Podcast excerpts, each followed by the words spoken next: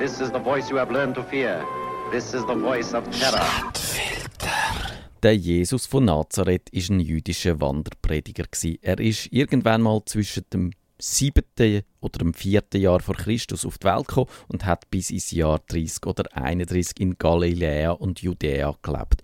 Über die historische Figur weiß man nicht allzu viel. Er hat Geschwister, sein Vater der Josef ist Handwerker und auch der Jesus hat einen Teil von seinem Leben auf dem Bau geschafft. Er hat vermutlich können lesen und schreiben und nicht nur Aramäisch geredet, sondern auch Griechisch und Hebräisch. Er hat Johannes der Täufer kennengelernt und das hat seinem Leben eine bestimmte Wendung gegeben. Ab ungefähr im Jahr 28 ist er öffentlich auftreten und hat die Königsherrschaft von Gott verkündet.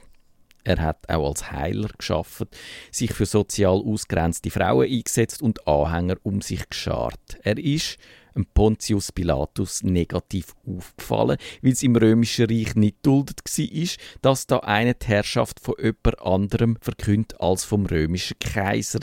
Darum ist die Hinrichtung auch sehr brutal als Kreuzigung vollzogen worden. Um den Jesus von Nazareth ranken sich diverse Verschwörungstheorien. Eine kennen die Leute, die Bücher von Dan Brown lesen.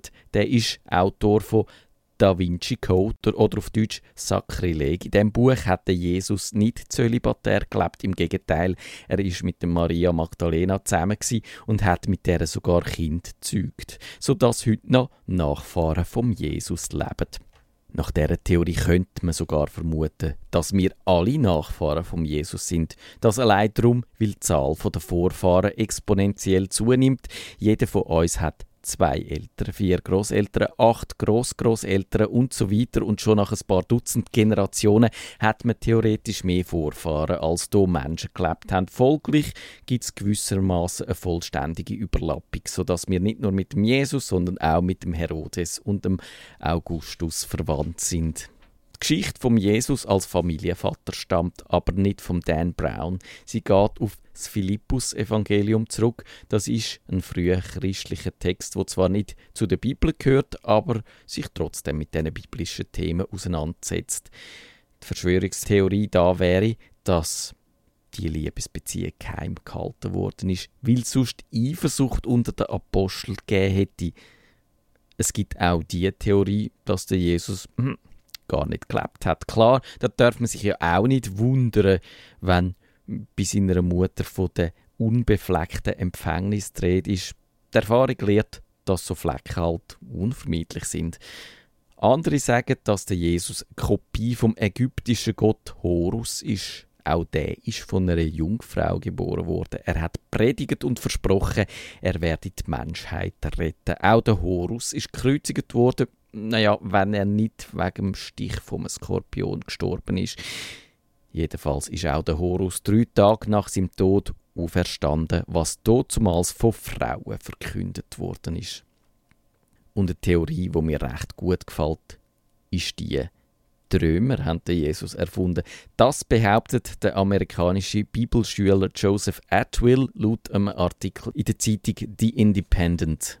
Der Jesus hat zu einer Propagandaaktion vom römischen Reich gehört. Das Ziel war, die Bevölkerung zu friedlichen Untergebenen zu machen. Und wie geht das besser, als wenn ein Mann durch die Gegend zieht und die ganze Zeit von Liebe und von Frieden redet? Das ist psychologische Kriegsführung, die die Römer vor 2000 Jahren schon perfekt beherrscht haben. Und der Joseph Atwill warnt uns alle, wir müssen als Bürger lernen, wie die Regierung operiert und was für Tricks sie brauchen. Die Evangelien sind somit eine Erfindung der Römer und von der römischen Dynastie der Flavier in die Welt gesetzt worden.